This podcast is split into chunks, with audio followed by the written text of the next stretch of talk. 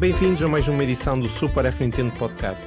Hoje vamos discutir as novidades surpreendentes de Dragon Quest, os lançamentos e os anúncios da série Sword Art Online e, por último, falaremos da qualidade dos mais recentes ports lançados para a Nintendo Switch. O Super F Nintendo Podcast está disponível não só no YouTube, como também no Spotify, Apple Podcast, Anchor e em outras muitas plataformas. Todos os links são disponíveis no nosso site, fnintendo.net e também no tópico do podcast. Meu nome é Nosferatu, uma pessoa formidável e ao mesmo tempo muito humilde, e hoje comigo temos a presença de Shiny. Ora boas. Sérgio Mota. Olá a todos e ao Nosferatu também. E Shigo. Olá, tudo bem? Segundo a revista japonesa Shonen Jump, a edição de 10 de junho irá trazer novidades surpreendentes de Dragon Quest. Nada mais foi revelado, mas estima-se que sejam partilhadas mais informações do conteúdo adicional de Dragon Quest 11S, que já tinha sido comunicado pelo criador da série. Shiny, que esperas destas notícias? Uh, sinceramente, eu não espero muito. Uh, pronto, eu sou, eu sou o grande fã de Dragon Quest aqui da equipa. Portanto, estou sempre, estou sempre muito curioso e muito excitado para quando eles anunciam que vão dar novidades à série. Mas sinceramente, eu não estou à espera assim de, de grande coisa. Um, eles dizem novidades surpreendentes, portanto, pronto, até hum. pode ser que me surpreendam, mas sinceramente eu duvido. Eu acho que eles vão, tal como, tal como disseste na esfera, até acho que eles vão mencionar o, o Dragon Quest 11S brevemente, vão dar mais alguns detalhes, possivelmente, acerca dessa versão. Uh, e também é possível que digam, uh, que falem sobre o novo Dragon Quest Monsters, que é um jogo que já foi anunciado, mas nunca mais, nunca mais falaram do jogo, uh, que vai sair para as consolas. Portanto, já, é, possível que seja isso. Uh, muito, muitos fãs estão a especular que possa ser o tal porte que, que, que, foi, que foi criado um rumor há, há, uns quantos meses na internet que a, a Square está a planear lançar um, um um porte, vá, digamos, do Dragon Quest X com, com capacidade de jogar em single player, porque o Dragon Quest X foi um, um MMO. Hum. Um, eu, eu não me cheiro que isso vai acontecer tão cedo, sinceramente. Um, mas, tal como eles dizem, novidades surpreendentes, pronto, até pode ser que me surpreenda pela positiva. Dragon, também já houve pessoas que especularam que um anúncio já cedo do Dragon Quest 12. Não, isso é que eu acho mesmo que não, não é possível. Acho que é demasiado cedo para eles fazerem tal coisa. E acho que eles vão mais se focar um, na, na, versão, uh, na versão Switch do Dragon Quest 11 do que agora estar a, do que agora estar já a anunciar uma nova entrada na série. Portanto, o, o que eu espero mesmo é portanto, novidades do Dragon Quest 11S e possivelmente uh, informações sobre possíveis spin-offs.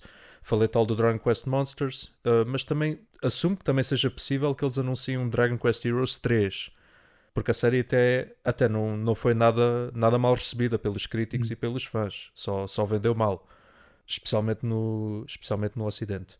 Uh, veremos. Eu estou sempre, estou sempre muito, muito ansioso quando surgem novidades desta bela série. Já há aqui uma espécie de, de, de bait a tentar uh, atrair a malta.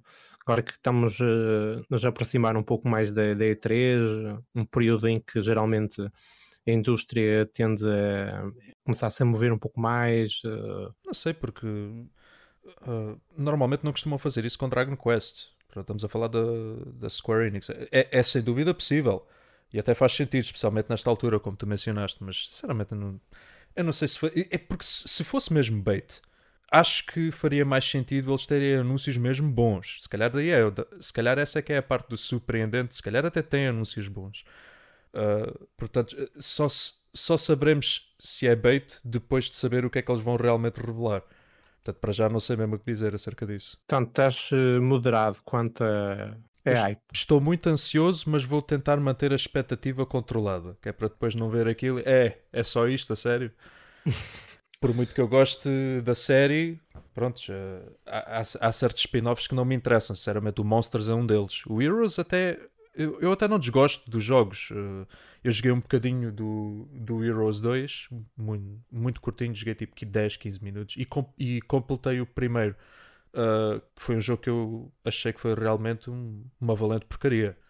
Um, hum. Portanto, vamos, vamos a ver o que é que eles vão ter, o que é que eles têm para dizer. Tem tu, Ishigo, estás com a expectativa moderada em relação a este, este suposto uh, anúncio bombástico que está prestes a sair? Eu acho que hum, a novidade não vai ser bombástica. É aquilo que eu acho. Eu acho que o que eles estão a fazer é uma estratégia de marketing muito boa, que é criar uma hype muito grande, criar um, um talk muito, muito grande, uns buzzwords muito grandes, para depois na altura está toda a gente com a excitação, e ai, afinal, que é, aqui, já começa a haver apostas e tudo mais. E, ah, ok, era só um builders, ok. É assim, para os fãs, quer seja um, um 11S, um builders ou outra coisa qualquer, uh, eu acho que vai ser sempre acho que vai ser sempre bom, porque são fãs e vão gostar bastante. Aquilo que eu acho que é possível que seja anunciado, eu acho, na minha opinião, que será um remake. Acho que eles estavam a querer fazer um remake do 3, se não me engano. Acho muito provavelmente que agora que com todos os remakes que estão a fazer, não só para a Switch, mas também para as outras consolas, acho que é, um, acho que é uma forte, forte hipótese do 3. Já agora, a série Dragon Quest é... diz-te alguma coisa? Uhum, gosto bastante do 8. Hum. Engraçado que o 8 é, foi aquele jogo que teve hum, sempre teve uma vida própria na, na, PS2, não é? Mesmo aqueles é. anos é. todos uh, que já levou em cima, é? há muita gente ainda a preferir a versão PS2, provavelmente por, ser, por ter sido o primeiro, primeiro ah. jogo, não é? Sim, claro. Já que no Ocidente sempre foi um pouco ignorado. Há mas, sempre um, hum, um, amor preferencial pelos portos originais. Aliás, hum. se falarmos sobre muitos, muitas das franquias que já existem, vai sempre haver um carinho especial pelas eh, consolas originais. Mas uh, estava mais a falar da versão da 3DS. Sim. Por acaso até foi uma versão que, que esteve bem feita, não é? Uh, sim, eu achei que sim. Se bem que há pessoas que dizem que não. Não, não gostei muito por causa. Não, eu gostei, eu gostei. Achei que estava bem. Foi buscar um pouco ali ao mobile. É, é... Ah, sim, mas também. A versão mobile. Hum. Sim, também, porque também não dá para fugir muito disso numa 3DS, não é? Hum. Sim, neste caso os dois ecrãs até. Facilitou bastante. Facilitou um pouco, não é? Sim, sim, sim, sim. Poderiam tentar fazer um pouco com a, com a Switch, mas uh, já iria ser um pouco mais complicado, não é? Partindo do princípio que a consola não funciona com não, duplo ecrã Não, não, mas eles podem muito bem tentar uh, uh, agarrar na parte do touch e fazer uma coisa interessante. E se for de facto o remake do Dragon Quest 3 que eu estava a falar, e se eles fizerem bem, claro, acho que vai ser bastante interessante se tiver a opção portanto, touch, se não for só com, com os direcionais. Eles com, com o Final Fantasy X, por acaso tenho tido agora, estou a ter agora uma experiência com o jogo, eles hum, colocaram aqui, ali algumas funcionalidades com o touch que hum, torna a experiência um pouco mais rápida. É, tens a possibilidade de dar dois toques e colocar, por exemplo, uh, a, a, personagem que tiver energias brancas uh, de carregar o HP de, das nossas uh, personagens que estão na party com dois, três toques e estás a, estás a fazer aquilo. Ele abre uma Sim. espécie de um menu que foi bem introduzido, não é? Embora estando Sim, na também, acaba por não ter grande importância. Tu também tiveste um, um género de uh, key facilitador no próprio uh, Legend of Zelda, o Ocarina 3D. 3DS, sim, um, sim. em que, por exemplo, o Templo da Água, aquele manhoso Templo da Água, uh, acabou por ser um pouco mais fácil por causa do segundo ecrã e do touch. Sim, muito era mais rápido também. Era é? muito mais rápido hum. mudar para as botas que era suposto usar-se. Uh, eu lembro-me que esse, esse foi um dos jogos que eu passei durante as aulas, porque não, não apetecia ter estar com atenção às aulas. Um, e foi muito, muito mais rápido passar a porcaria do Templo da Água, mas claro, também, também demorei o meu o meu tempinho. E acho, acho muito sinceramente que se eles se lembrarem que este tipo de elementos uh, na jogabilidade, touch e, e, para facilitar a vida do jogador que já tem que se preocupar com mil e uma coisas durante uh, a jornada, acho que quer seja um Builders, quer seja uh, o 11S, quer seja o, o 12, sei lá, ou um remake qualquer, acho que, acho que eles deviam ter atenção a esse, esse tipo de coisas. Então, e tu, Sérgio, uh, achas que este anúncio supostamente surpreendente está a tentar já, de certo modo, uh, tocar nos uh, jogadores que estejam já à espera da E3? ou do público mais uh, do Japão, não é? Com o Tokyo Game Show, que também geralmente não, nunca acontece muito uh, depois da E3. Já achas que é improvável um anúncio muito forte uh, devido à proximidade agora desta, desta feira? Eu acho que sim, eu acho que, que é bastante improvável. Eu, a minha aposta é estar aqui a surgir uma estratégia muito semelhante ao que aconteceu anteriormente no, no Persona 5 Uh, para quem não sabe, foi anunciado um Persona S e uh, houve várias especulação e, e, a empresa sabia dessa especulação em que se pensava que viria o, o Persona 5 para a Switch e acabou por vir o, o Persona Scramble, que era um jogo diferente. Eu acho que, que aqui é a mesma coisa, está-se provavelmente a criar uh, propositadamente um, um hype em volta de, desta notícia e depois no final uh, provavelmente não vai ser assim tão, tão bombástico.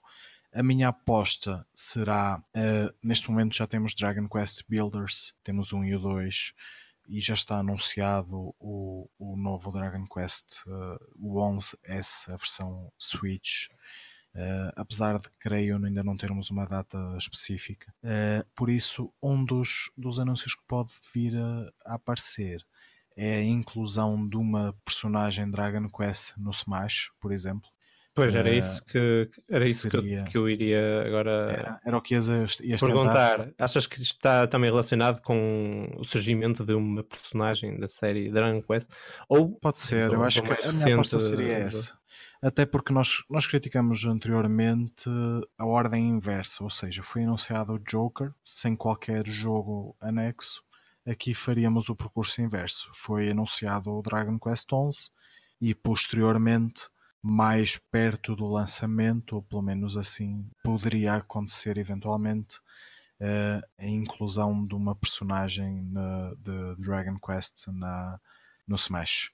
Outra coisa que pode acontecer é o aparecimento de, de outro spin-off. Uh, já foi anunciado e não se sabe assim grande coisa sobre, sobre isso, mas já foi anunciado para a Switch o Dragon Quest Heroes, que é basicamente um, um jogo de cartas uh, relacionado com, com o universo Dragon Quest e poderá talvez ser esse o anúncio. Uh, agora, eu estou com muitas expectativas em relação ao, ao Dragon Quest XI. Uh, espero que seja, que seja um, um porte bem sucedido, que, seja, que tenha bastante sucesso mas acho que isto é só uma campanha de marketing sem, sem mais. Sim, uh, é? Principalmente uma revista.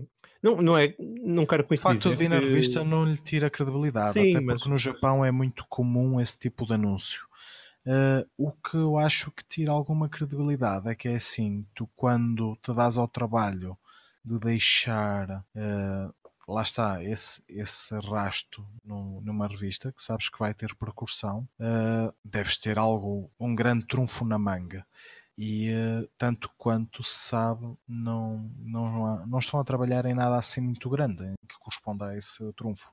Também fala-se muito em, em DLCs e pronto, também poderá ser isso, mas, mas a ser isso, hoje em dia não, não vejo o porquê tanto alarido. Sim, a inclusão de novos DLCs não, não, não creio que fosse propriamente surpreendente, quer dizer, surpreendente.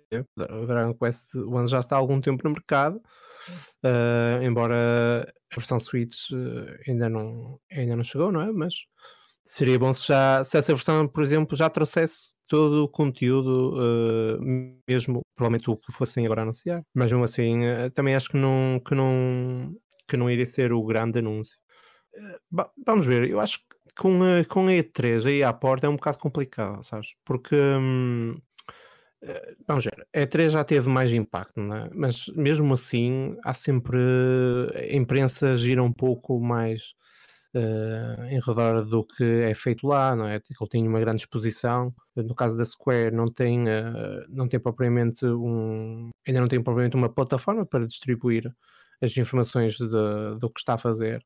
Mas, uh, portanto, eu acho que vão aproveitar a E3 e futuramente a Tokyo Game Show, que também Uh, geralmente até é lá que, que, a Square tem feito os seus grandes, os seus grandes anúncios, não é?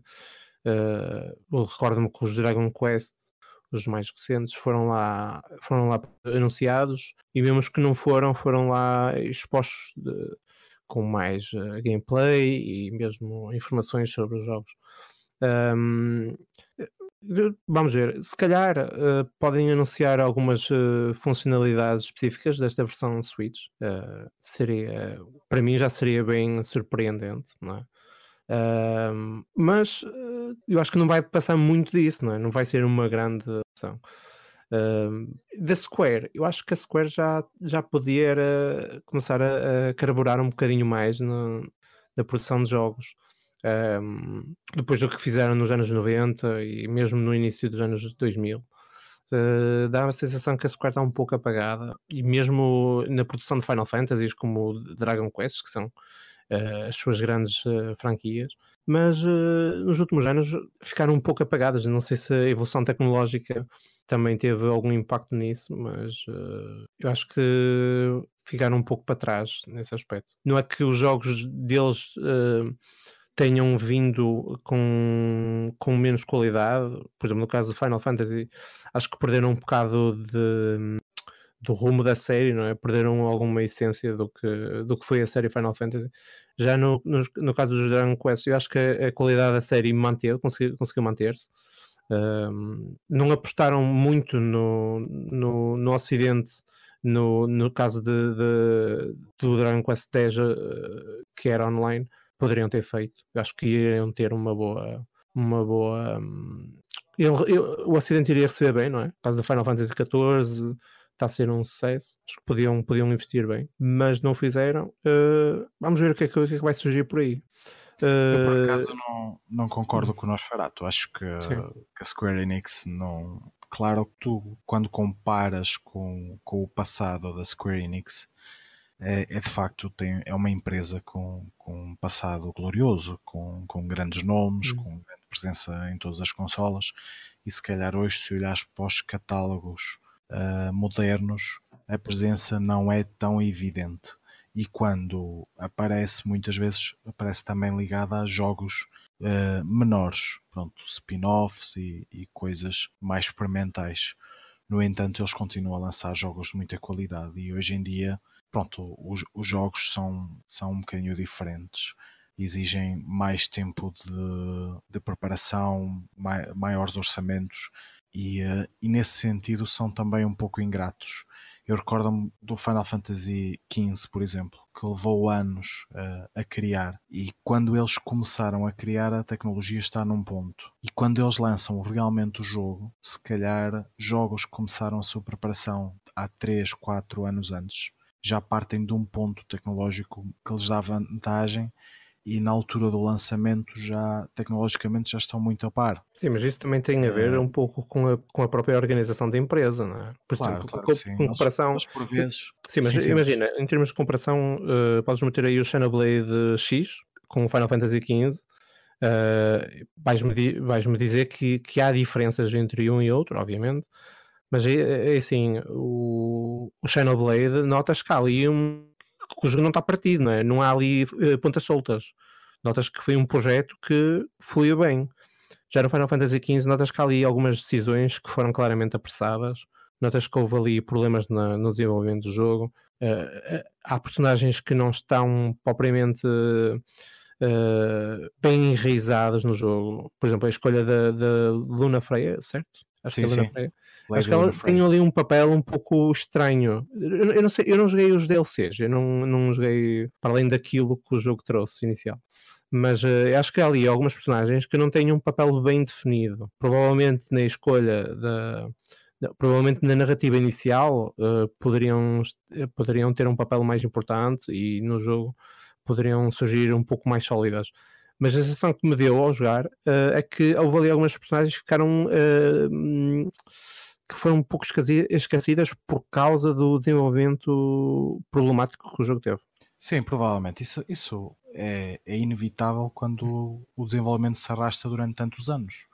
Eu, para já, acho, acho que é uma comparação injusta a que tu escolheste, uhum. mas eu, eu entendo o porquê de escolheres porque também reflete um bocadinho isso que eu, que eu acabei de dizer. Pronto, mas é, é isso. Para resumir, uh, hoje em dia, um bom RPG demora, e um videojogo em geral, demora bastante tempo em a desenvolver e uh, é natural que a cadência de lançamentos seja, seja menor.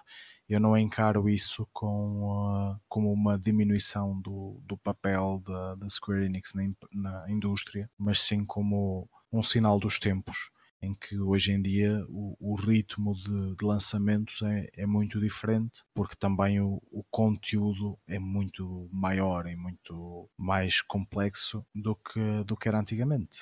E já para não dizer, e ficou bem patente nas críticas que tu fizeste, que hoje em dia os jogadores são muito mais exigentes do que eram uh, há uns anos atrás. Eu, eu aproveito uh... também para dizer que, que não concordo com, com o Nosferatu.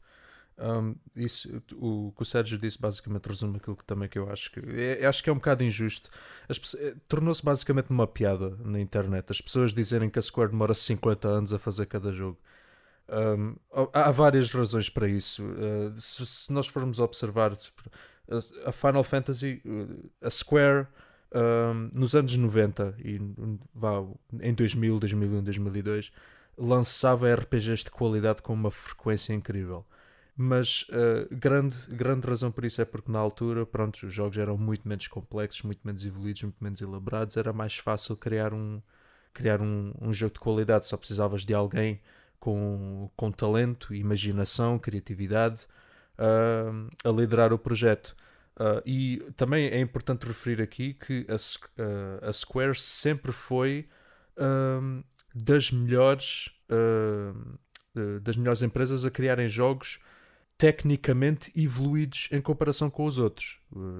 Já, já, já com o Final Fantasy VII introduziram os tais FMVs, que na altura aquilo era, era noutro nível, basicamente.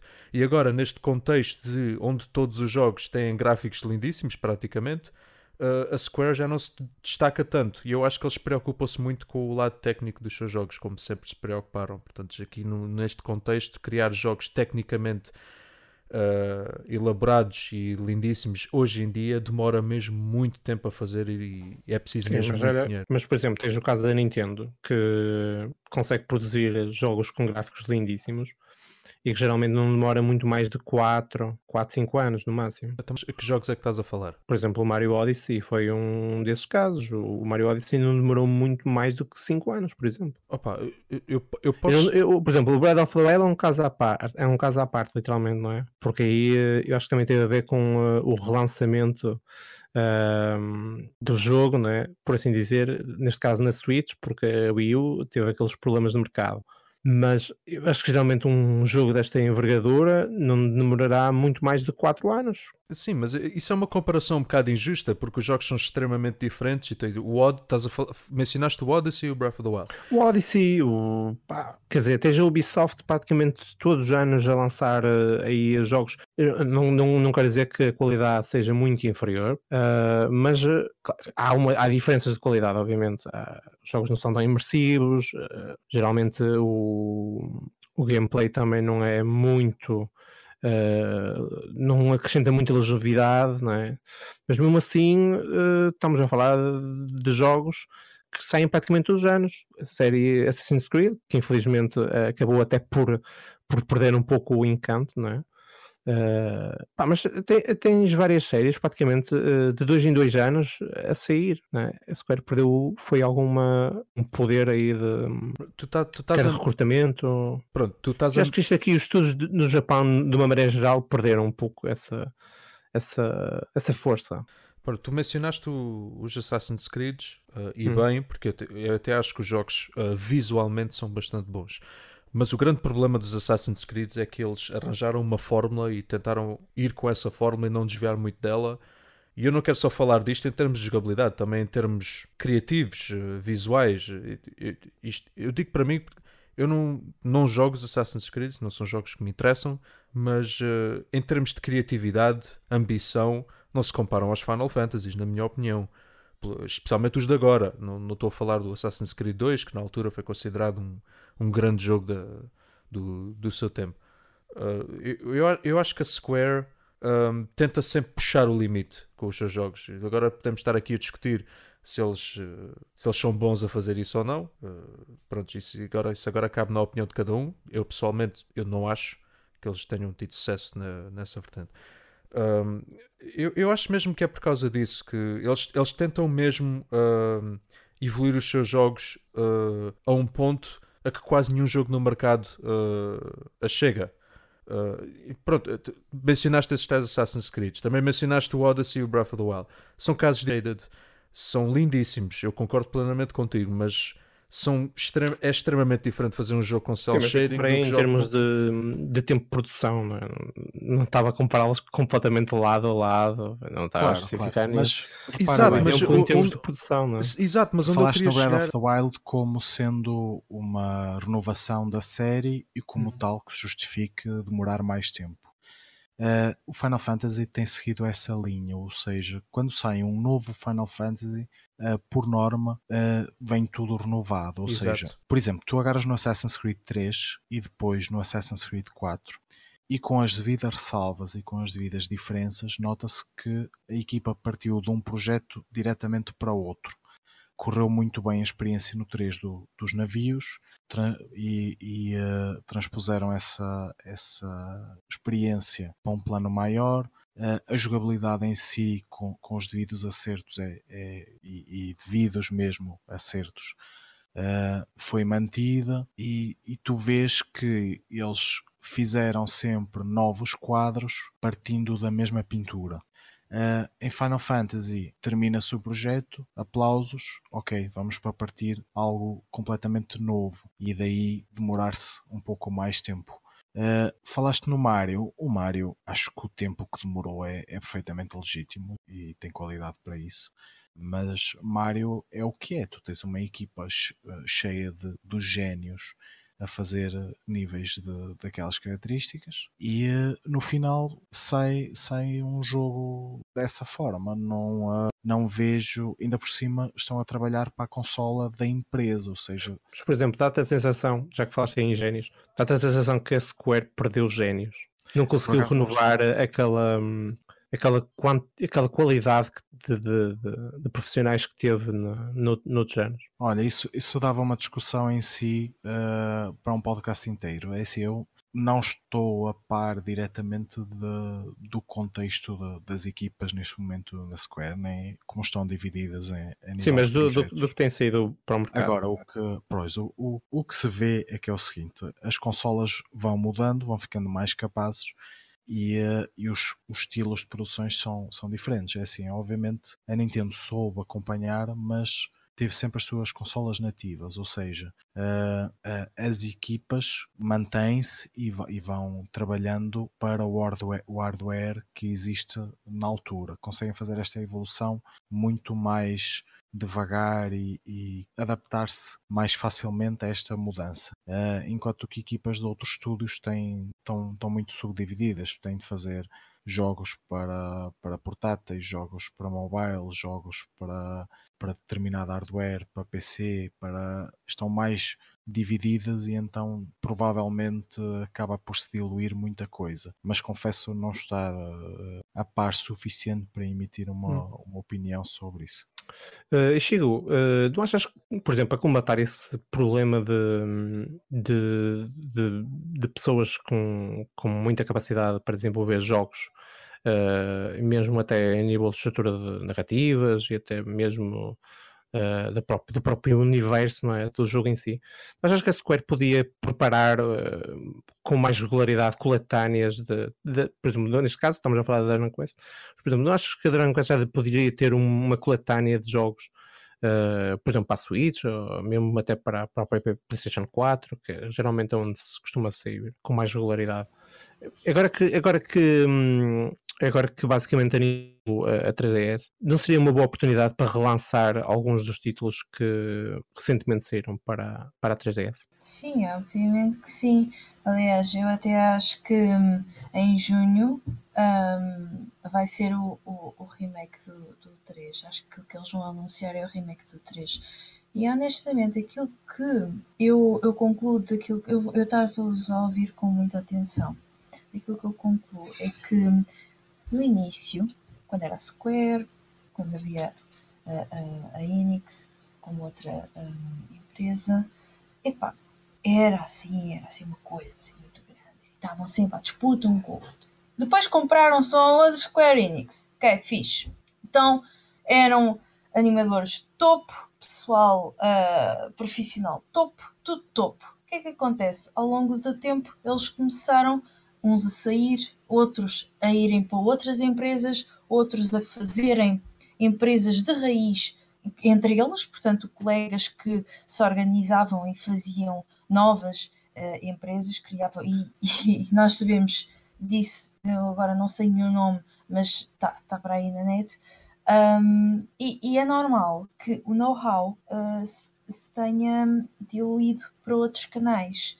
porque nem toda a gente que trabalha na Square Enix fica na Square Enix. E isto é muito importante. Os, os novatos que entram não têm o know-how dos, dos mais antigos. É normal, uh, são abordagens diferentes, é, é, diferente. E também, se calhar, não têm tanta skill como os anteriores, é super normal. Um, compreendo também o ponto de vista de ah, se calhar demoram muito tempo a lançar um jogo. Quem é que não chorou por Kingdom Hearts 3, não é? Sim, mas, por exemplo. É? Por exemplo. um dos mais recentes. exatamente. Mas, muito sinceramente, se nós também formos a pensar um bocadinho, não é só a Square que tem este problema de todo. Sim, mas eh, eh, assim, nota-se mais porque quem, quem basicamente viveu aquele período em que a Square estava, estava no topo, não é? Uhum. Atualmente assiste eh, este hum, decréscimo de, de volume de, de, jogos, não é? Exato. Tenha um pouco. Daí a minha pergunta, não é? é que assim, um, tudo bem que há de facto tem que demorar algum tempo, não é? De facto, a fazer boas obras, mas de forma a ganhar, a recuperar esse tempo, não se poderia pegar em alguns clássicos mais, uh, uh, mais antigos, alguns até já foram renovados, não é? E talvez fazer aí algumas coletâneas. Eu acho que fazer eles... com. Sim fizeram com o 10 e com o 10 2 uh, Final Fantasy, peço desculpa. Sim, mas por exemplo, no uh, caso da Dragon sim. Quest não, não acontece muito isso. Não, não de todo, porque eles muito provavelmente devem estar a guardar para uma altura em que não tenham tantos lançamentos de Dragon Quest. Nos últimos anos, hum. é assim, não tem sido na mainline, verdade, mas têm lançado tenha em conta que todos os anos, não é? Todos os anos falhou um ano. É Sim, muito. tem ido basicamente para spin-offs, não é? Sim, para... exatamente. Não é sempre a mainline. Eu acho é que eles estão a guardar esse trunfo para quando não houver propriamente muita coisa para lançar. Em que eles fiquem, epá, estamos assim um bocado eh, com papel em branco, não sabemos muito bem o que é que haveremos de fazer. Olha, arranjei uma coletânea, lancei para as consolas todas, vamos embora para ganhar dinheiro. Hum. É, o que eu, é o que eu sinto. Sim, é, é provavelmente o que eles estão a pensar. Eu acho bem mais provável uma coletânea, por exemplo, do, dos remakes que saíram na DS, por exemplo, se lançassem isso para, para a Switch, do que, do que um remake de Dragon Quest 3. Se bem que um remake de Dragon Quest 3 para mim seria maravilhoso, eu adorava. Era perfeito. Eu numa coletânea apostaria em coisas mais retro uh, de consolas anteriores. Eu acho que eles iriam mais por esse caminho. Mas olha que partindo do princípio que eles estão a pensar dividir o Final Fantasy VII por causa do seu tamanho, uh, um remake com um grafismo atual de Dragon Quest 3 provavelmente iria pelo mesmo caminho. Não. Bem, mas também estamos a falar da Square Enix, portanto, provavelmente era basicamente implementar a mesma filosofia que estão a usar no remake da Final Fantasy VII. lançar o Dragon Quest por episódios também. Isso era Bem, já que estão no mesmo caminho, olha, se calhar aproveitávamos, não é? Se fosse, se fosse, era terrível. Se fosse o Dragon Quest, tipo 7, se lançassem no motor de no mesmo motor que, que o 11, por exemplo, e lançassem por partes, até faria mais sentido do que se fosse o 3. O 3 é um jogo de... Sim, eu confesso que não, pronto, eu não joguei nenhum, portanto, quer dizer, eu joguei, eu joguei, eu joguei o 8, tive uma pequena experiência com o 9 também, mas uh, confesso que não conheço muito o mundo de Dragon Quest. Pronto, o Dragon Quest 3 uh, eh, saiu originalmente na, na NES, E é um jogo de 20 Certo. horas para aí. Pronto, claro que com a evolução, Sim, não é? fazendo o remake, exemplo, claro que iria adicionar mais conteúdo. O jogo o Final Fantasy VII também pode ser um jogo de 20 horas, atenção. O 7, 20 horas? Hum, Pode ser um sei. jogo de 20 horas. Hum, não sei. Se, se, uma- se- se um jogador quiser explorar a maioria do, maioria do mundo e querer ver a maioria do conteúdo, é bem mais de 20 horas. Enquanto no Dragon Quest 3 não é bem o caso. Hum. São jogos diferentes, depende não dá como de comparar. Eu para É terminar, assim, queria dizer só. Shiny, tu, tens jogadores e jogadoras. Tu tens pessoas que demoram duas horas a completar eh, um jogo inteiro, qualquer, qualquer que seja, é, é indiferente. Tens pessoas que demoram 48 horas. Eh, Depende muito do tipo de jogador que tu estás a querer referir-te. Se são aqueles speedrunners ou se são aqueles que querem colecionar tudo e ver tudo e, e fazer 100% de absolutamente tudo. Sim, isso, isso é verdade, mas eu só estava mesmo a falar em termos gerais, não é? Uh, A campanha principal de Final Fantasy VII, eu diria que para um jogador típico, normal, casual, eu diria que é bastante mais longo do que passar o Dragon Quest 3. Ah, sim. Nós, nós aqui, por norma, quando falamos em tempo de jogo, não, não falamos nem em speedrun, nem em completionistas. Falamos em. em Na média. na, na main game, ou seja, até vezes os créditos finais. Normalmente é, é isto que nos referimos. Pois, eu dou, eu dou o exemplo. Eu, por exemplo, eu completei o Dragon Quest 11. Fiz o postgame e tudo. Mas uh, do, do início do jogo até aos créditos, eu demorei cerca de 110 horas. Uh, e eu depois fui ver à net o tempo que as pessoas demoraram e, e eu estava a ver 70, 80 e eu, "Então, mas carrega, como é, que este, como é que esta gente passa o jogo tão rápido? Sim, isso também Este depende do tipo de jogador, conteúdo. não é? Que- Pois, exato. Portanto, por isso é que eu estava a falar em termos gerais. Provavelmente fizeste mais algumas side quests ou demoraste mais algum tempo a descobrir determinado ca- caminho. ou- Pois, é exato. perfeitamente normal. Pois, exemplo, há, há pessoas, até há pessoas que demoram para jogar o Final Fantasy X, por exemplo, demoram cerca vá 30 horas, vá, digamos, se calhar um bocadinho menos. Eu Mas demoro, isso, eu são demoro, 29 para instalar. pois, não, nem tanto. Vai, estou a falar do jogo. Instalar é logo outra história. Mas pronto, tens jogadores que demoram vá 25, 30 horas a passar o Final Fant- a jogar o Final Fantasy X. Eu, 3 segundos chega. Eu, para terminar a minha intervenção, só queria dizer o seguinte: que é eh, nós estamos a debater uma empresa que é Square, cujo significado em português significa quadrado e cujo logotipo é um triângulo. Eh, por isso, uma empresa de nome quadrado com o logotipo triângulo, logo à partida, não, não faz grande sentido. O na- logotipo é um triângulo. decisões. Eu acho que é. eh, Deixa-me agora confirmar, mas eu tenho. Eu tenho Já foi, ó Sérgio. Eu tinha ideia foi. que o logotipo Agora, era só. não, agora desde que, é eh, desde que é Square Enix, não porque tem Pois. aquele tracinho, não é? Mas, mas a Square não era um triângulo. Mas já Não, foi. te- tens que Era ser mais um aberto. triângulo dourado. O que Era é um triângulo dourado. é, é a que acho que é da Square, se não me engano. Eh, Agora, agora está toda a gente neste Eu acho que era um momento a círculo. pesquisar. ok, é para- Oh, Era um meu círculo. Deus. Isso não, isso não ah, Isso não ajuda. Houve, Aquilo- Mesmo que fosse uma linha reta, é um bocado indiferente. Qual Eles é que- na continuam a altura chamava-se Squaresoft. Qual é que era o logotipo da Era um Squaresoft? Era um triângulo, era um não é? triângulo Vou confirmar. vermelho. Era um triângulo. vermelho. Confirmo, era O da Enix é que era um círculo, que era um, um E de Enix a fazer um círculo. Pois, eh, sim, de facto já fez mais sentido, mas eh, enfim, temos que aguardar mais algumas notícias. De qualquer forma, eh, vamos aguardar pelo dia 10 e vamos ver o que é que vai ser aí. Boa coisa será, de certeza. Esperemos nós. Esperemos que sim. Ora, eh, no mesmo dia que Sword Art Online Hollow Realization chegou às lojas, a Bandai Namco anunciou a data de lançamento de Sword Art Online Fatal Bullet. Esta versão que já está disponível na PlayStation 4, Xbox One e PC, chega à Switch a 9 de agosto e inclui o jogo base e todo o conteúdo pós-lançamento. Sérgio, como é que vês esta chegada de, e esta avalanche de títulos da série Sword Art Online? Olha, vejo, vejo com bons olhos. Eu- Não ficas assustado por ver de repente tanto Sword Art Online? Não, não, não. Não? Uh, até porque eu vejo com bons olhos todas as, as grandes franquias que, que chegam à consola. E uh, às vezes acontece um fenómeno interessante que é, não sei se com vocês acontece igual, que é eu, pronto, tenho uma ligação especial à Nintendo, mas também tenho consolas de, de outras marcas. E uh, por vezes há franquias que eu tenho disponíveis noutras marcas que não me causam qualquer interesse. E quando são anunciadas para a Nintendo, começo a ver trailers. Abre-te o começo- apetite.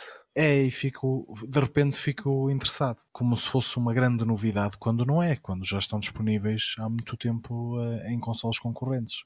Uh, Aconteceu-me isso, por exemplo, há pouco tempo com, com o Saints Row. Foi hum. uma, uma série que nunca me chamou a atenção. Que eu, se me perguntassem, conheces? Eu dizia, assim, é aquele tipo GTA, não é? Mas era, era a única coisa que eu sabia acerca disso. E desde que foi anunciada para a Switch, Uh, já, já tenho alguma curiosidade em experimentar. Apesar de, pelo que ouvi dizer, será a melhor ideia experimentar noutra consola. Uh, quanto, quanto ao que estávamos a falar relativamente a esta, esta, chegada, não só vejo com bons olhos a chegada de, de uma saga de sucesso, como vejo uh, chegar com uh, como vejo chegar com todo o DLC, ou seja, uh, versões mais completas o port aparentemente parece estar bem conseguido, assim, é difícil de perceber até, até o lançamento oficial. Uh... Hum, olha que não li assim muito boas notícias é. sobre este port.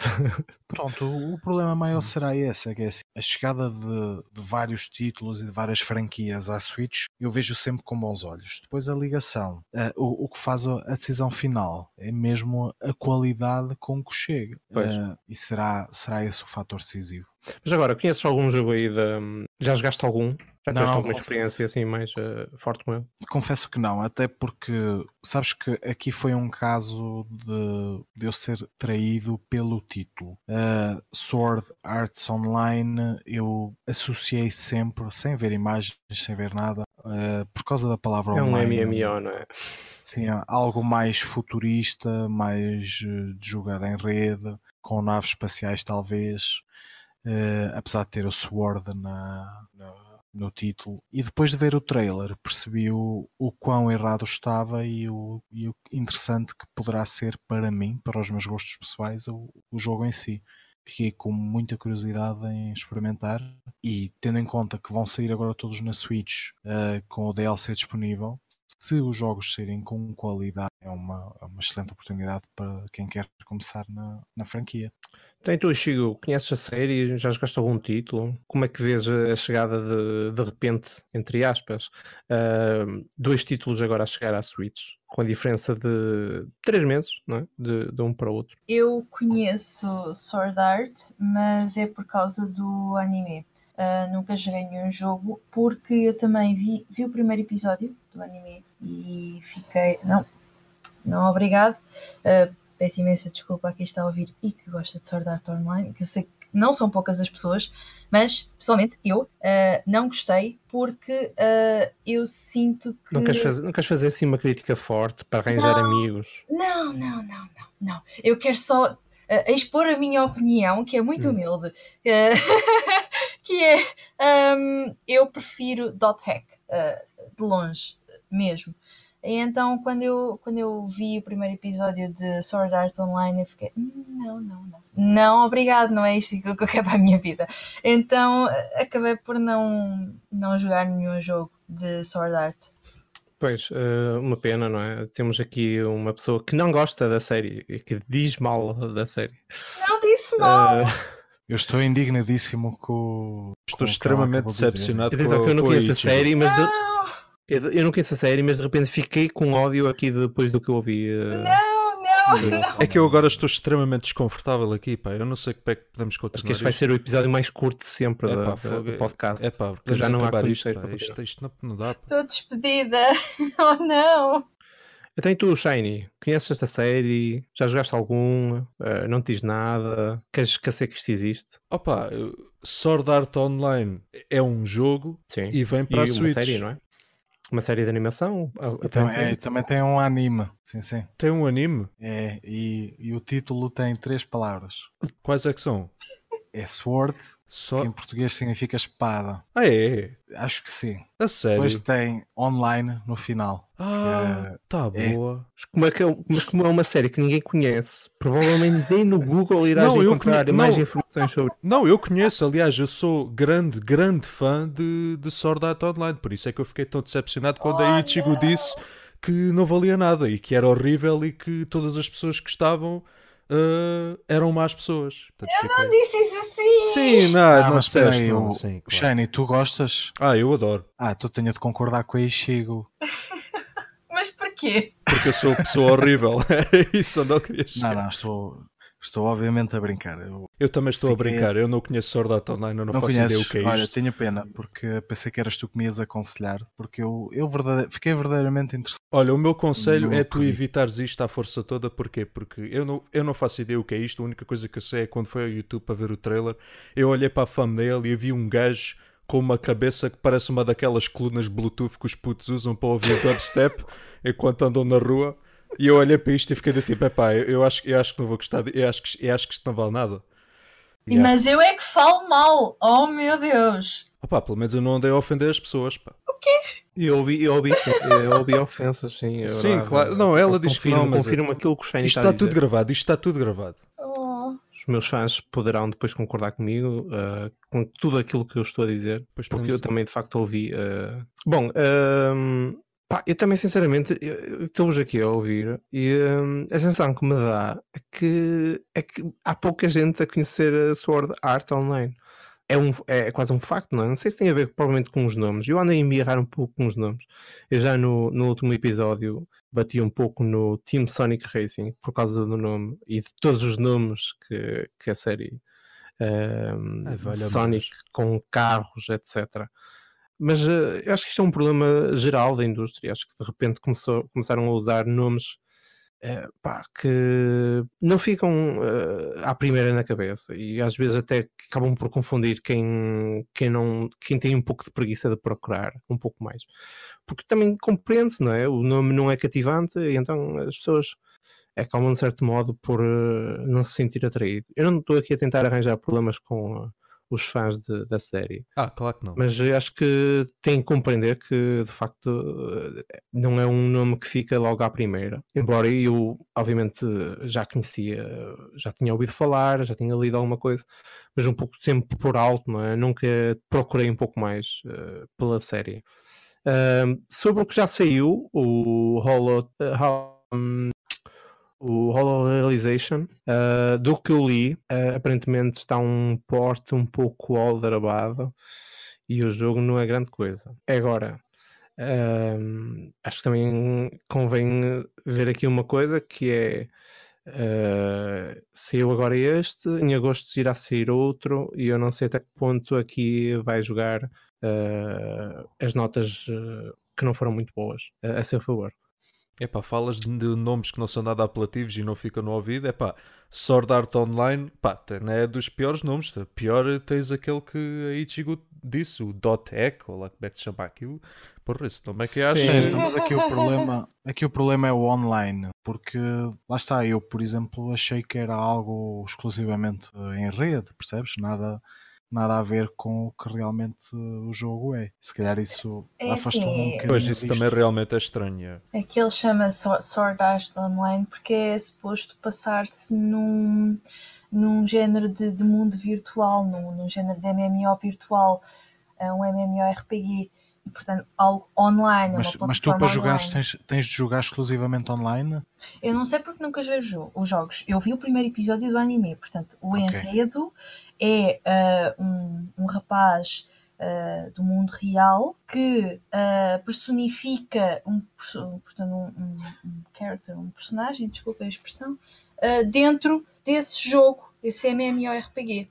Claro, eu entendo que esse- o título tenha um contexto, no entanto, as pessoas têm de perceber que quando se lançam no mercado, esse título faz a diferença e era importante. Mas eh, olha ter que acaba, acaba por ser eh, já uma um, um título, um- algo muito grande, tanto que já, já fez 10 anos, desde a primeira Sim, light novel. já é é? assim, Claro, já é grande. Mesmo assim, olha, eu enquanto o Nosferatu estava a falar eh, acerca do jogo ser bom ou não, eu fui dar uma espreita dela à Metacritic e a verdade é que a maior parte dos Sword Art Online andam em médias de 6. Uh, Portanto, podemos esperar um jogo fantástico. Uh, o, que já di, o que já diz muito acerca da. O 6 não é provavelmente um jogo mau. Vamos não, ver. não, não é, não é. Acho também que, por acaso, era capaz de dar um bom tema, que é, eu acho que a indústria também tem vindo a um, menosprezar tudo o que seja notas abaixo de 7. Verdade. Uh, e, por eu exemplo, um 5 ou uma nota. Pois, abaixo de 8, provavelmente também, não é? Mas, eh, por exemplo, um 5 é um jogo até mediano. Um 6 é um jogo até aceitável. Portanto, não podemos é um andar por aí. Jogo. Eu acho que o set problema é um maior é o 7. O 7 hoje em dia é visto uma má nota e eu acho que não é de todo. Um jogo que tinha um 7 para mim é um, é um Sim, mas jogo. Um, por exemplo, mas, mas, por exemplo, disseste agora um 6 e provavelmente nas nossas cabeças pairou assim eh, algo do género, afasta-te disso. Não, não diria isso, hum. mas também não. É um jogo para promoção. Eu acho, Exatamente. Que, há, eu acho que há razões para, uh, para, esta, para este debate de, das várias notas: se um 6 é um jogo que vale a pena, se o 7 é um jogo que vale a pena, ou se não. Pronto, isto é um tópico para outro episódio, se calhar, não Sim. vamos entrar por aí. Mas aproveitava para perguntar, antes de sairmos deste tópico, aproveitava para fazer uma pergunta a Ichigo, que ela diz que viu o primeiro episódio do anime do Sword Art Online. Uh, ne, uh, ne, nesse episódio estava lá este bacana com a cabeça de coluna Bluetooth. tem cabelo preto. Não, não tem cabelo, tem uma antena, tem a cara e depois é tipo a cabeça dele é mesmo uma coluna JBL Bluetooth que os putos usam para ouvir ah, então dubstep aos altos berros na rua. Não. Eu não, eu não, consigo ver o que é que tu estás a ver, mas Pronto, é creio o, que não. É o, é o que está na thumbnail do, do trailer do Sword Art Online Fatal Bullet Complete Edition. É, não, em princípio não, não entrou esse personagem. Eu, eu assim que olhei para aquilo e fiquei, epá, este jogo é realmente, deve ser espetacular, pá. Uh, fãs de Sword Art Online, caso queiram a, a morada de, do Shiny, eu faculto-vos uh, sem qualquer problema. Eles não existem. E sem qualquer custo. Não existem. Vai um ver anime desta vida. Hum, não existem, não. Estás a ter problemas, Shiny. Sim, sim. No final do, do episódio vamos lançar um passatempo. Sim. O prémio, além de outros prémios, vamos oferecer a morada do Shiny. O primeiro prémio do é a morada do Shiny, sim. Sim, sim. Sérgio, uh, para nós terminarmos então este tema, uh, num período em que o género RPG está, está a desaparecer, por um lado até é bom, não é? A chegada de mais dois RPGs à Switch. Eu não, não diria que está a desaparecer, hum. mas, mas, a verdade é que pronto. Já não é, já não é moda, já não é moda dizer não, que, não, que se andou é. a fazer grind como um louco, que não se é... os personagens em 99. Não é? não é isso isso também daria um tópico em si porque hoje em dia é difícil uh, dedicar o, o, tempo necessário com RPG pede uh, e é eu por exemplo eu sou grande fã de RPGs mas no entanto um bom RPG leva-me 40 horas e é muito difícil para mim manter esse ritmo de jogo durante muito tempo. Uh, dedicando-me a RPGs perderia tempo para outros géneros que também aprecio no entanto, continua a ser o meu género preferido e tenho sempre pelo menos um uh, ativo, digamos assim. Uh, agora, a chegada, esta chegada eu acho que é, é boa. Agora, tudo depende da, da, qualidade do, do porte, principalmente numa consola com as, com as, características da Switch. Acho que é muito importante uh, existirem RPGs de qualidade, porque lá está, pelo fator que eu disse de serem jogos que que demoram muito tempo, que é preciso muito investimento de horas. Uh, o facto de tu poderes uh, abandonar o jogo em casa e poderes levá-lo contigo uh, beneficia muito essa experiência e, uh, e atenua esse, essa problemática do tempo que tens de, de, de, lhe dedicar, digamos assim. Hum. Que RPGs na Switch é que tens jogado, Sérgio? É... Na Switch, na Switch infelizmente não. Eu fui dos que, dos que arriscou o Final Fantasy uh, e uh, pronto, apesar de não ter muito tão crítica como a generalidade das pessoas, admito, acaba por ser interessante mais para quem jogou o, o original e complementa um bocadinho, recorda a história com a com as personagens mais, mais reminiscentes de Final Fantasy antigos Uh, é mais interessante nesse contexto. Como o jogo standalone, acho que não terá muito interesse para, para a maior parte dos jogadores. Já agora, Shiny, qual foi o teu último RPG na Switch? Meu último RPG na Switch, não sei. Uh, é, epá, eu, eu, eu, eu, acho que não tenho. Eu acho que não tenho nenhum RPG na Switch, agora que estou a pensar nisso. Uh, eu eu lembro-me de ter. Dragon Quest será o primeiro? Eu vou comprar o Dragon Quest, isso sem dúvida. Mas, mas epá, agora, agora deixaste-me mesmo a pensar. Eu tenho algum RPG na Switch? Epá, não sei. Oh, que falha! Eu vou comprar o Final Fantasy VII, porque eles já lançaram o patch que corrigiu o bug do áudio e eu já Sim. há muito tempo que quero fazer outro playthrough do jogo. Eu vou comprar esse. Epá, Pois, depois coisa joguei... que nem sequer Coisa que nem sequer foi feito uh, na versão PS4. Pois não, só foi feito na Switch e Malta na versão Switch Xbox. Xbox One. Foi muito estranho. Sim. Foi para Olha, eu fiz um esforço de memória enquanto tu pensas para estar um bocadinho o tempo. E uh, eu tenho mais dois RPGs que têm muito mais horas do que, do que o Final Fantasy. Só que não me lembrei imediatamente deles porque não são os, os clássicos RPGs, digamos assim mas é o The World Ends With You, que uhum. tenho e, e, gastei muitas horas nele. E Esse o... também foi o meu último RPG, desculpa. Okay. E o Pokémon Let's Go, que também é um RPG. Pois claro. Apesar de, de características muito peculiares. Ah, mas é, é, é, claramente um RPG, portanto. Exatamente. Está lá. Eu por acaso tenho o World Ends With You, mas ainda não, ainda não o joguei.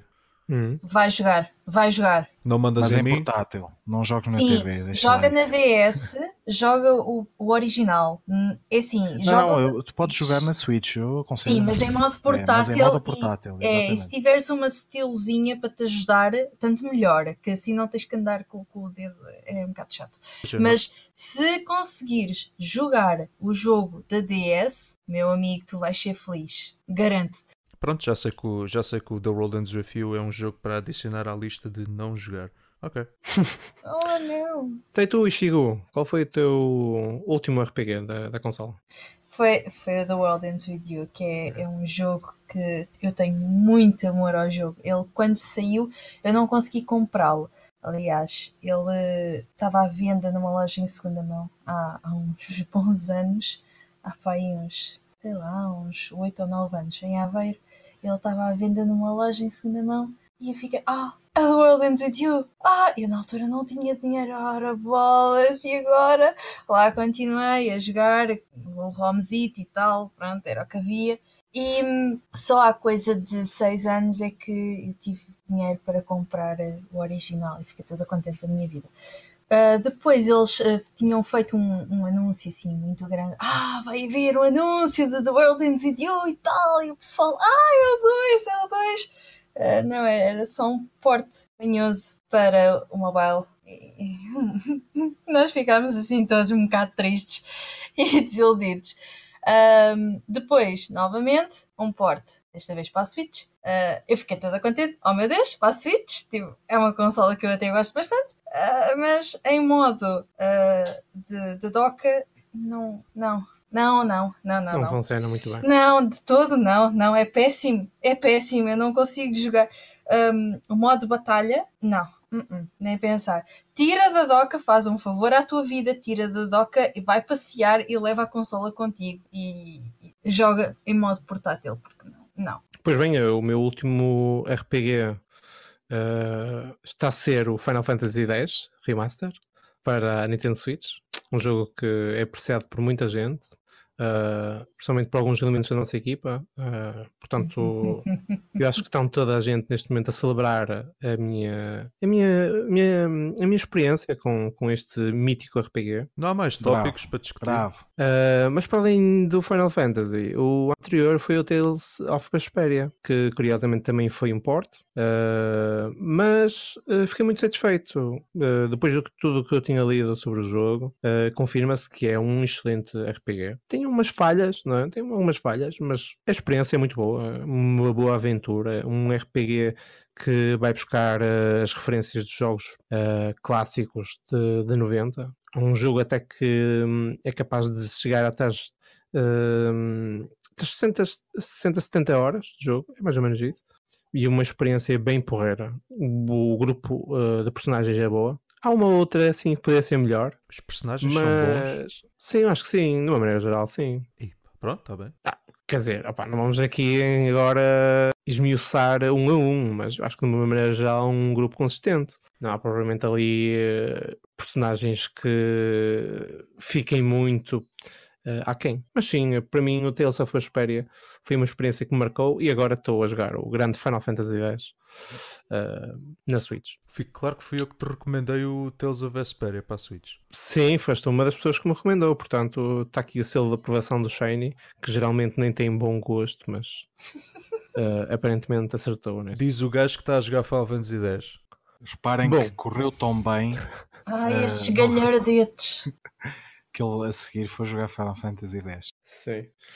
Bom, e para terminar este podcast, vamos falar um pouco da qualidade dos portos que têm saído para a Nintendo Switch. Embora a console tenha recebido muitos elogios nos primeiros portos, atualmente a crítica especializada vem observando que tem existido um decréscimo da qualidade principalmente nos mais uh, recentes títulos multiplataforma da consola. Sérgio, como é que vês esta onda mais negativa que, que se tem sentido nos mais recentes títulos? Olha, eu vejo com muita preocupação, porque inicialmente, quando o Switch foi lançada, uh, vimos com bons olhos a chegada de, de, pronto, portos de consolas anteriores, mas com, com qualidade. Notava-se uh, algum esforço, não é? Notava-se que os jogos que, sairi, que, saíam uh, traziam sempre um pouco mais, não é? É, mas era, era o normal, não é? O, parece Sim. ser o, o, raciocínio lógico, que é eu tenho uma empresa, faço videojogos, sai uma consola que eu reconheço o potencial, uh, vejo quais são as características da consola, vejo no meu catálogo qual é o título que faz mais sentido naquele catálogo e vou portá-lo para lá nas melhores condições possíveis e, se possível, adicionando valor a, aos jogadores daquela consola que estão a experimentar a primeira vez a, a franquia e que, se calhar gostando, vão investir mais na franquia e beneficiar com isso a minha empresa. Uh, o raciocínio lógico é este. E quando a Switch surgiu, esta questão nem se punha de virem hum. maus portos. A questão que se punha é quais são as empresas que estarão, que identificarão na Switch uma boa plataforma para lançar as suas franquias e estarão dispostas a investir os meios para fazer portes para a Switch. Ou seja, estava implícito, e acho que era consensual para toda a gente, uh, que a dúvida era essa, era se a empresa queria ou não investir na Switch. Se o ia chegar bem ou não, parecia óbvio que ia chegar bem porque para chegar mal não vale a pena o investimento. Uh, hoje em dia estamos num paradigma um pouco estranho, que é a Switch é um sucesso, está a vender cada vez mais e nota-se que são cada vez mais as empresas que querem a sua presença na consola. Uh, as escolhas para ter a presença nessa consola são muito questionáveis, uh, desde não colocar títulos mais atuais, desde a escolher títulos antigos por vezes não escolher os mais óbvios, uh, os portes em si chegarem com, com qualidades muito questionáveis, quando aparentemente não há motivos para isso. Claro que isto é uma, é uma discussão muito simplista, cada, cada jogo e cada desenvolvedor Uh, cada caso é um caso, não é? Uh, eu não posso dizer que este jogo, por me parecer a mim tecnicamente mais desafiante, é mais fácil ou difícil de, de portar.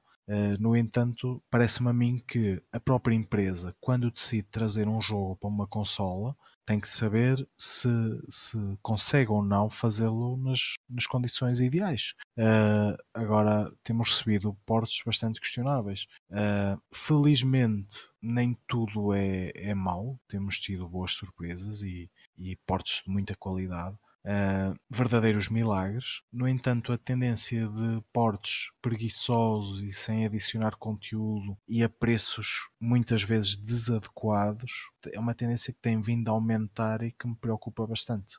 Achas que o mercado tem sido justo com, com os bons trabalhos e com os maus trabalhos? O mercado tem vindo a ser justo, mas já não é de agora. Já, por exemplo, na Wii U, uh, vou dar um exemplo: o, Watch Dogs da Ubisoft é um port que chegou à Wii U com bastante qualidade. Hum. Na altura, quando tu punhas imagens a comparar a versão PlayStation 3, PlayStation 4 e Wii U, Wii U perdão, uh, o port estava muito mais próximo da PS4 do que da PS3 tendo em conta as características da consola, uh, é de louvar. Ou seja, ele chegou em boas condições à, à consola, apesar de alguns problemas de framerate Sim, claro. que obviamente. Uh, o que é que acontece? Tu olhando para as vendas, uh, dizes, opá, pronto, não vale a pena investir neste mercado na consola. Claro. Só que olhando para as vendas, assim uh, é fácil fazer esse julgamento. Mas eu recordo que Watch Dogs saiu muito depois, o seu lançamento foi, apesar de ter sido anunciado inicialmente tudo para sair na mesma altura, a versão Switch saiu muito posteriormente, já depois de haver muitas análises negativas do jogo, já depois de o jogo ter um preço muito mais baixo nas consolas concorrentes e tudo isto limita as vendas de, do porte da consola. Na, e, e, claro, depois a empresa que vai fazer decisões no futuro para outras plataformas, tendo em conta as vendas, isto já está um bocadinho. Uh, Fica melindrada. Já, já, melindrado, já não é, é, tão sério, porque há outros fatores que não foram postos em, em conta. E infelizmente essa tendência de, das datas de lançamento posteriores na Switch, uh, ou seja, nas consolas Nintendo, continua-se a manter na, na Switch e vemos muitas vezes jogos multiplataformas a saírem simultaneamente em todas as plataformas, menos na Switch, com a versão Switch a sair posteriormente. E obviamente que isto afeta as vendas. Uh, às vezes essa, essa comparação de vendas é de todo injusta e uh, quando a qualidade não é próxima do, do ideal ou do, do produto original, acho que mais, mais limitante vai ser. E depois há um círculo vicioso, que é esta franquia não vende bem na consola, não vamos investir mais nela na consola. Mas se calhar a franquia venderia bem na consola se ela tivesse chegado nas condições ótimas a ela. Pois, eh, de facto, é, acaba por ser isso que acaba por acontecer quando, quando os tempos não são. Uh, os tempos de lançamento não são cumpridos, uh, o próprio mercado recente.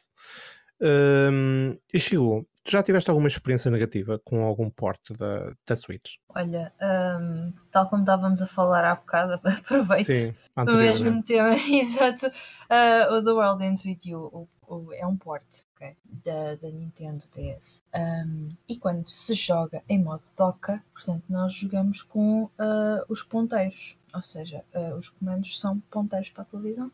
E não, não é nada um, agradável de se jogar dessa forma. É uma péssima experiência. Um, mas, obviamente, que há portes que, que me enchem o coração, como por exemplo o Akami ou, ou a, ba a Bayonetta, como já tínhamos falado. Sim. Quer dizer, há, há portes que, que fazem todo o sentido de estarem nesta plataforma.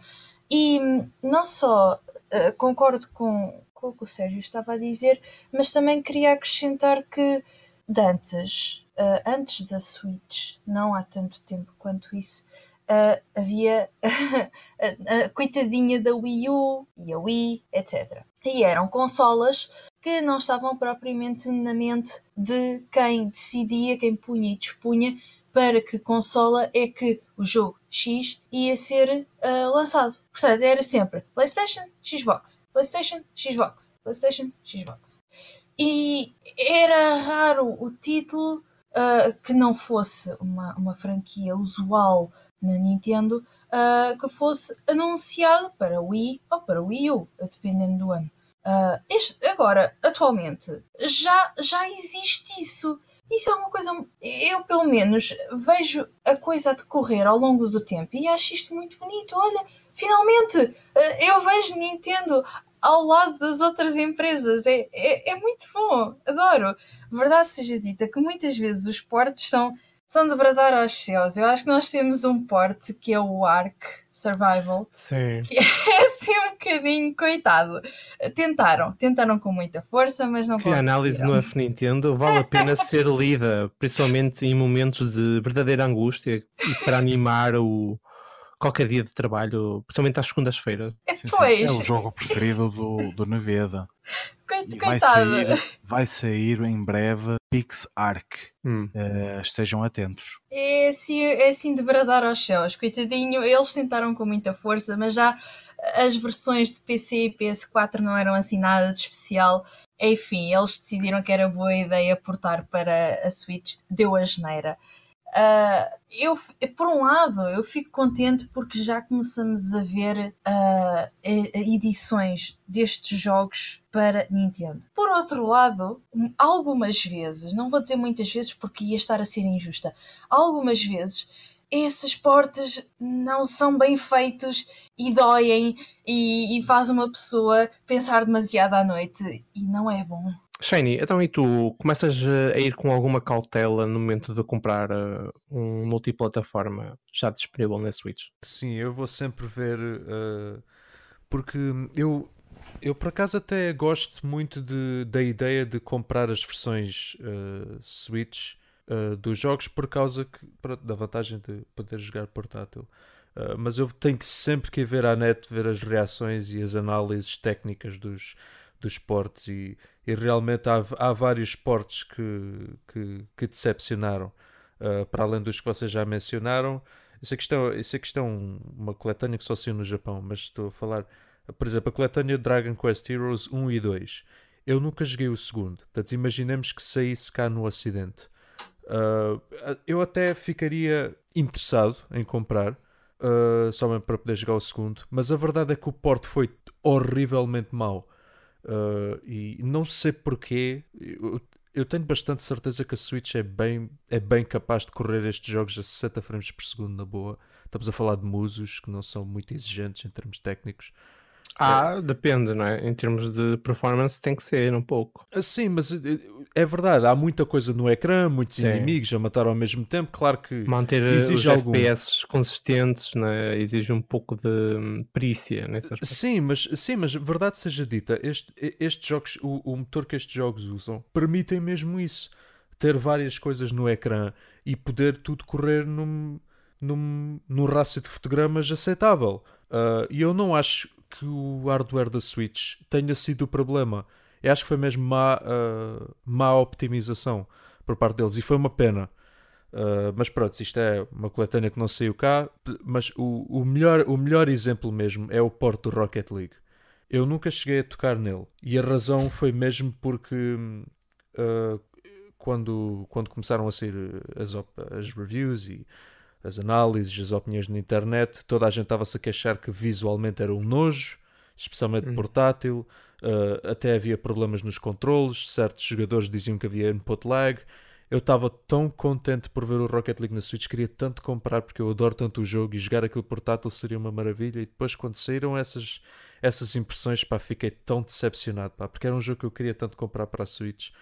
Agora não sei como é que está, não sei se está, não sei se já corrigiram a maioria dos problemas, não tenho. Eu não tenho o jogo e, e, está muito bom o jogo. Tá, visualmente está, está bom, visualmente com está, pronto, depende. Uh, comparativamente, obviamente, tens diferença, mas está muito, está bom, está ótimo tendo em conta que ganhas portabilidade e que podes jogar, uh, mesmo jogar multiplataforma. Ou seja, um, eu posso jogar contra adversários PS4 ou uh, whatever. PS4 não podes, acho eu. Acho PS4 acho, acho, que, acho que sim, que já dá. Que inicialmente que não, mas que agora acho que já dá. Ah, é? Mas pronto, seja como for, mesmo que sim, não sim, possas sim. com PS4, entendes o que eu quis dizer.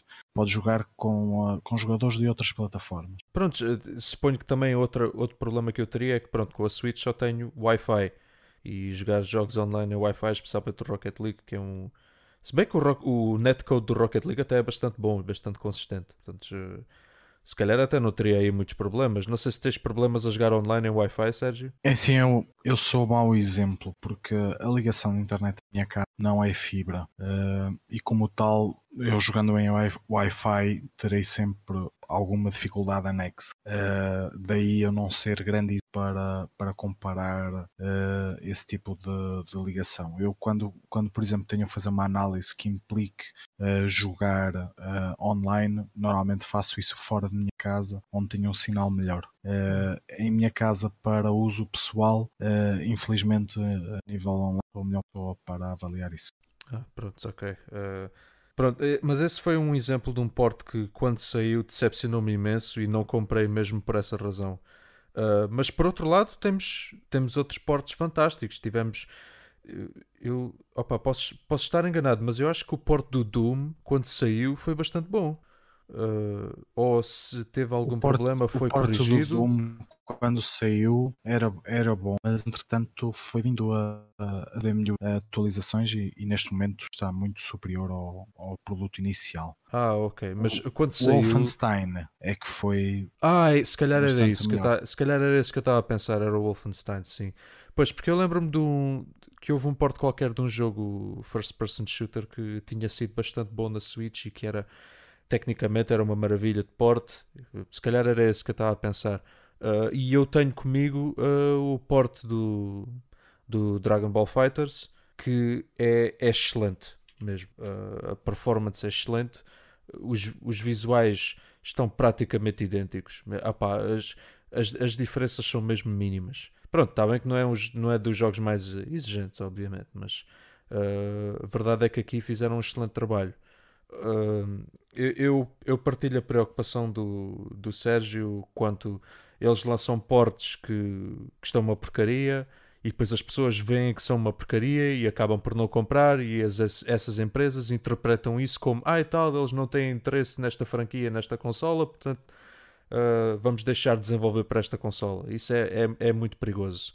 Uh, porque tornaria-se semelhante ao que aconteceria à Wii U, mas pronto, em vez de ser a qualidade do porte, é falta de vendas mesmo por a consola não ter interesse.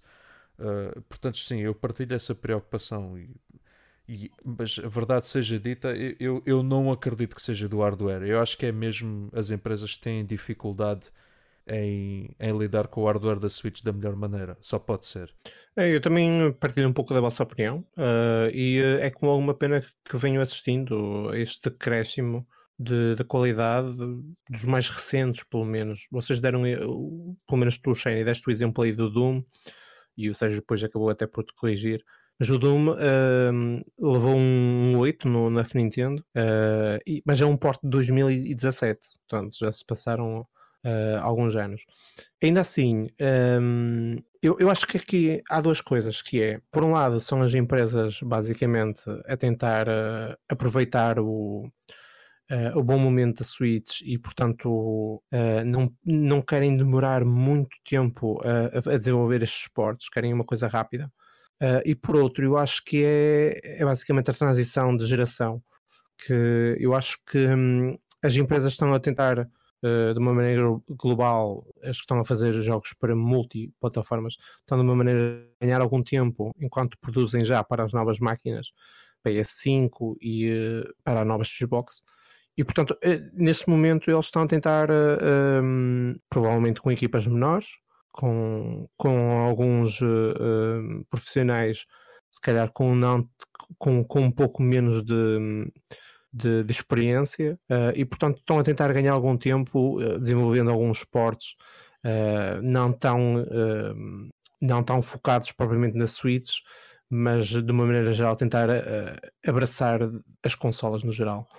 A Switch de facto começou muito bem. Eu recordo-me que houve alguns títulos que destacaram-se logo no, no, primeiro ano de, de vida mas, eh, por exemplo, mais recentemente tivemos o lançamento de, de Civilization que eu tive, que eu tenho, tenho uma unidade. Uh, acho que o port está muito bem feito. O trabalho que eles fizeram ali está, está soberbo.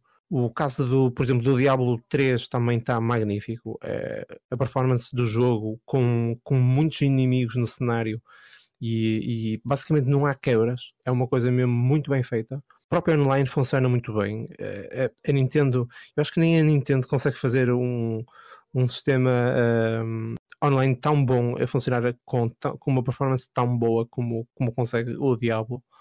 Tu não uh, digas isso, porque vem aí o, o jogo da Marvel. Ah, sim, ok, mas uh, é-te a ver, não é? É-te a ver, eu vou. Mas uh, epá, há, há esses exemplos de portos incríveis, principalmente de, de, jogos que saíram para máquinas como, como o PC, não é? que geralmente costumam ser boas máquinas a suportar esses jogos. Embora também já sejam jogos com alguns anos no mercado, eu compreendo, mas ainda assim estamos a falar de uma consola que não é assim tão poderosa. Um, é, é, assim, eu, depois há exemplos, por exemplo, o Assassin's Creed 3, que uh, é um dos exemplos mais recentes para a Switch. Aparentemente também não está um trabalho muito bom, não está uma coisa ali consistente há os exemplos de, dos WWE que pá, uh, aparentemente também estão muito maus. há o Ark, que tem uma análise magnífica no F Nintendo. Uh, as pessoas quiserem, uh, se quiserem ganhar um ódio de estimação a um jogo, eu acho que o Ark é um dos uh, potenciais jogos.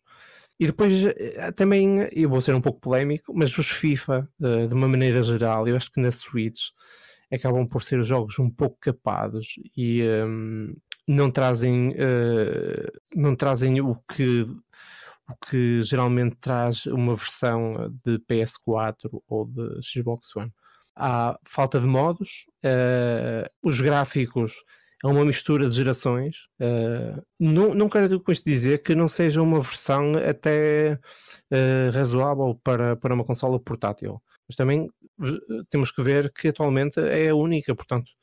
Também não há muitos termos de comparação e não me parece justo nós agora estarmos a comparar com a Vita, que é uma consola já com alguns anos de mercado e atualmente até já nem, já nem é propriamente uh, referenciada. Pois é, e não estás mesmo a ser polémica e estás mesmo a dizer a verdade. Esses, os portos dos FIFAs, ou pelo menos o, o acho que foi o 18 uh, que, ou o 17 que, que tirou mesmo o modo história, uh, se não me engano. O 18, não teria, o 18 não trazia o modo história. O 18 não trazia, exatamente. Pronto. E não sei se o 19 trouxe, que eu não tenho. Eu, eu, eu comprei, eu o, não, comprei o 2018 porque queria de facto, uh, portanto, queria apoiar não é, o lançamento do jogo.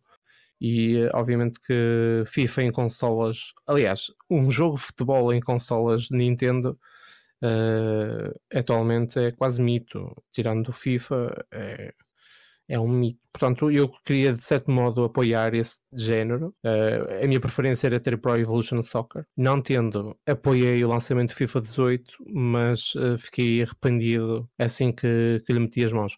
De uma, de uma forma global, não é que esteja um jogo mau, mas notei que há falta de, de opções, falta de, de modos de jogo, o visual não é tão uh, caprichado como é nas versões originais. E, enfim, uh, não fiquei muito satisfeito. Olha, eu relativamente hum. a isso, uh, a nível visual, a mim não me incomoda. Eu acho que, sendo portátil, acho que nenhum jogador de FIFA se importaria de manter visualmente como está, está muito bem uh, tendo em conta que ganha portabilidade. Agora, sinceramente, a ausência de modos é algo que não se entende, porque tu dizes-me que não consegues visualmente fazer determinada coisa ou determinado nível, tendo em conta as características da consola, parece-me aceitável. Uh, a ausência de modos, não. Modos era acrescentar os modos. Não vejo qualquer justificação para não existirem. Acho que uma possível justificação pode ser espaço no cartucho. Espaço no cartucho, nem que fizesse esses modos opcionais e tu sacavas se, se querias. Pois, se calhar uh, eles não eh, queriam estar a adicionar essa, essa então extra preocupação. Como, tudo bem, ou então faziam como no NBA uh, 2K, onde tens todos os modos disponíveis e obviamente tens de gastar muito espaço em disco. Uh, salvo erro, são 30 e tal gigas só para, para o jogo.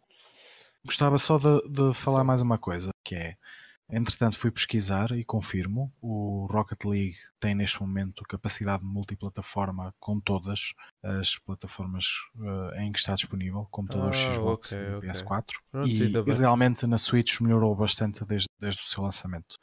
E uh, o Rocket League e o, o jogo que tu referiste, o Shiny, o, o Dragon Ball Fighters, são dois bons exemplos de, de, jogos que, apesar de não de terem tido um lançamento tardio em relação às consoles concorrentes e de serem mais caros do que nas consoles concorrentes uh, e de perderem visualmente uh, um pouco em relação a, às consolas onde estão representadas, uh, ganhando a sua portabilidade. Há muita gente que opta por, uh, por adquirir esses jogos na Switch. Eu, eu próprio comprei o, o Fighters na Switch em vez de comprar na PS4, porque achei que comparativamente não perdia assim tanto, mas iria ganhar muito na, na portabilidade. E uh, eu acho que as empresas deviam pensar mais neste, nisto mais seriamente. Temos tido bons exemplos de portes, e eu gostava de salientar um primeiro porque é gratuito e segundo porque é um, é um autêntico milagre na Twitch. É o Warframe. Uh, hum. É um jogo que está disponível neste momento de forma gratuita e que vocês experimentem e vão ver que é incrível que um jogo desta qualidade e com um porte tão bem feito uh, tenha o custo que tem. Acho completamente uh, surreal.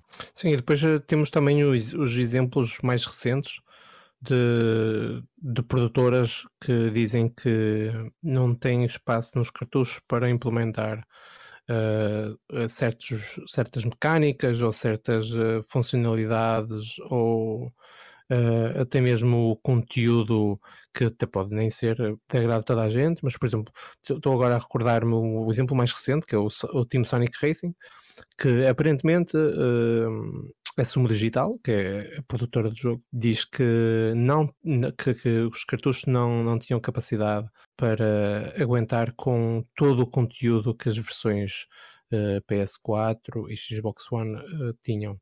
E então uh, a solução foi basicamente retirar a, a introdução do, do jogo, aquele vídeo de introdução, que obviamente que não que obviamente pode ser visto na internet e, e hoje uh, toda a gente tem acesso pelo menos ao YouTube, mas convenhamos, uh, não deixa de ser um pouco estranho uh, de repente começarmos a ouvir cada vez mais que a consola ou os cartuchos que a consola alimenta não têm capacidade para para, para armazenar todo o conteúdo. É um pouco estranho, principalmente depois de ver o que, o que a Nintendo conseguiu fazer, ou jogos, por exemplo, como, como o Civilization 6, ou de ver jogos, por exemplo, como o Diablo 3 e, e, outros mais, claro. É? Eh, de repente começamos a ver assim algumas uh, empresas a darem a desculpa que os cartuchos não têm a total capacidade. É a própria Square Enix com, uh, com mais recentemente com o Final Fantasy uh, 10 que dividiu o jogo com o 10, 10 2 um, um pouco como aconteceu com, com a Vita mas o que é certo é que um, eu tenho um pouco receio que as empresas não, não tenham muito interesse em tentar uh, aglomerar um pouco mais o conteúdo e que não tenham sequer aquele trabalho uh, extra que geralmente a Nintendo tem e consegue fazer verdadeiros milagres. Um... Eu acho isto muito estranho, porque, Sim. por exemplo, por exemplo, o Smash tem uma quantidade absurda de conteúdo, principalmente sonoro, uh, e cabe tudo no cartucho. Mas vamos assumir que, pronto, tudo bem, vídeos e passo e nem, nem todos terão a habilidade de comprimir dados da mesma forma, tudo bem. Uh, continua a ser um não assunto, porque desde que esteja devidamente rotulado no cartucho, como acontece no NBA 2K, uh, as pessoas podem fazer download do que falta e jogar posteriormente. Eu não vejo grande preocupação da Square Enix em, em lançar o Final Fantasy VII dividido. Uh, além disso, qualquer jogador de. Eu coloco agora um jogo na minha PS e vou ter que sacar muitos dados para, para poder jogar. Uh, uhum. de, de, entre atualizações e novos modos que surgiram entretanto, e não tenho qualquer problema com isso. Uh, saco e jogo. Uh, o único problema, entre aspas, poderia alegar é que a Switch tem de base pouca memória e implica um custo acrescido poder jogar estes jogos, ou seja, um cartão de memória. Vamos supor, há um pai que compra uma consola e a seguir vai comprar uh, o, o, NBA, o NBA 2K, por exemplo, e não é compatível, não vai poder jogar porque não tem espaço, terá de comprar um cartão. Mas lá está, na capa Sim, do jogo, avisos, lá isso. Os avisos que vêm já na, na, nas covers já, já, já de certo modo é? alertam o consumidor para, essa, para esse problema. Esse problema, entre aspas, não é? Então é, basta, basta fazer isso. E uh, tudo bem que aqui a solução não foi muito má. Uh, acho que tiraram um vídeo é um mal menor. É Sim, é, tirar um vídeo é um, modo de jogo. um dos exemplos mais recentes sim. que sim, não sim, deixa de ser um pouco caricato no sentido que... de. Concordo, concordo com isso. A falta de espaço. E Chigo, uh, depois daquela uh, experiência negativa, uh, tu continuas, continuas a ter receio de, de voltar a ter algum problema com os futuros jogos da Square, por exemplo? Hum, Não, não, porque embora a experiência conte muito, obviamente, uma pessoa quando joga, joga não só Uh, pelo visual, pela história, mas também pela experiência. Um, e não, não acredito que haja assim muitos exemplos de jogos da Square que daqui para a frente, atenção, acabem por ser maus portes. Ou seja, se, por exemplo, na loucura, amanhã a Square ia dizer ai tal, nós vamos fazer um port Kingdom Hearts 3 para a Switch. Assim na loucura. Eu não, eu não sei até que ponto é que ia estar assustada ou não, porque eu acho que depende muito daquilo que foi uh, feito na plataforma inicial e da forma como é que vão portar na plataforma de destino. Por isso, eu não consigo dar-te uma resposta em concreto. Ou seja, vai depender muito de jogo para jogo e vai depender muito das, da, das mecânicas que usaram no jogo em questão. Mas, de um, de um modo geral, não. Não, não tenho medo absolutamente nenhum. Eu quero, eu quero é que eles venham e se vierem maus, a gente abraça os maus, não há problema. A gente tem amor para dar, não há problema. Pois bem, uh, vamos então ficar com essa frase para, para o título deste episódio. Eu só gostava de acabar. a gente abraça-os. Eu só gostava... tem muito amor para dar. Ora bem. Epá, eu, eu por acaso gostava de adicionar uma nota com que acabarmos este podcast. Uh, primeiro, eu gostava que todos nós rezássemos à Nossa Senhora para que a Nintendo lance um porte do Xenoblade Chronicles 1 para a Switch, que isso seria maravilhoso. E a segunda coisa é que se o porte do Dragon Quest 11 na Switch não for bom, vai haver um massacre no Algarve. Mas eu... estás, estás, a pensar fazer um live streaming uh, para o Twitter ou para o Facebook? Não. Então vai ser chato. Sim, eh, sério, o que é que eu, dizer? Não, do, do Xenoverse eh, era port, queria mesmo um remaster, que o port já tivemos. Eu gostava mesmo de um remaster, uma coisa incondicional. Melhor ainda, melhor ainda. Era boa ideia, por acaso era boa ideia. Olha, para terminar, gostaria de lançar um passatempo. Uh, eu vou contextualizar assim muito rapidamente. Eu recebi de prémio uh, de uma empresa uh, dois jogos. Dois jogos que, por azar meu, uh, eu já tenho. E então decidi uh, dar esses jogos aos ouvintes da F Nintendo. E então a primeira pessoa que no fórum colocar o hashtag não concordo com o Nosferato, eu vou dar os códigos de download que eu recebi. Não vou revelar que jogos são porque são muito fracos e depois ninguém participa. Se calhar eu, eu, eu, até, eu até dou outra recomendação. E, e também primeiro, a morada do, do Shiny. Se calhar era o primeiro a colocar e o último. O primeiro e o último a colocar, eu não concordo com o Nosferatu. Ganhavam não, esses eu... fantásticos prémios. Não, mas eu só, só. Aquilo é um código para os dois jogos, por isso eu só ah, posso dar um prémio. Portanto, se calhar era o último, a última pessoa a colocar. Uh... Então, ok, aceito. Uh, a última pessoa. Achas, colocar... achas que poderá ser produtivo? Uh, não, nunca é. Será caótico? Pessoa, Será caótico? A última pessoa a colocar até dia. Não, não faz sentido. A primeira pessoa a colocar não concordo com o Nosferatu, hashtag, no fórum, eu vou E um coração, e um coraçãozinho, e um coraçãozinho. Não, não precisam abusar, basta, basta pôr o, o frio, não é? Assim, não concordo, é assim uma coisa fria. Sim, sim, muito, muito a seco. E os, Pronto, fica lançado o desafio, nos dois jogos e a morada do Shiny. E nos comentários do YouTube, não conta? Não, não, só no fórum. Só no fórum. E não vai haver sorteio, não vai haver nada, tudo muito simples. O primeiro a colocar ganha. Muito democrático também. Portanto, não vão para a praia, pessoal, não se esqueçam de responder logo de forma imediata. E damos por aqui terminado mais um episódio do Super F Nintendo Podcast. Não se esqueçam que podem aceder ao nosso site fnintendo.net para mais episódios do podcast, análises e notícias. Continuação de um bom dia, até à próxima.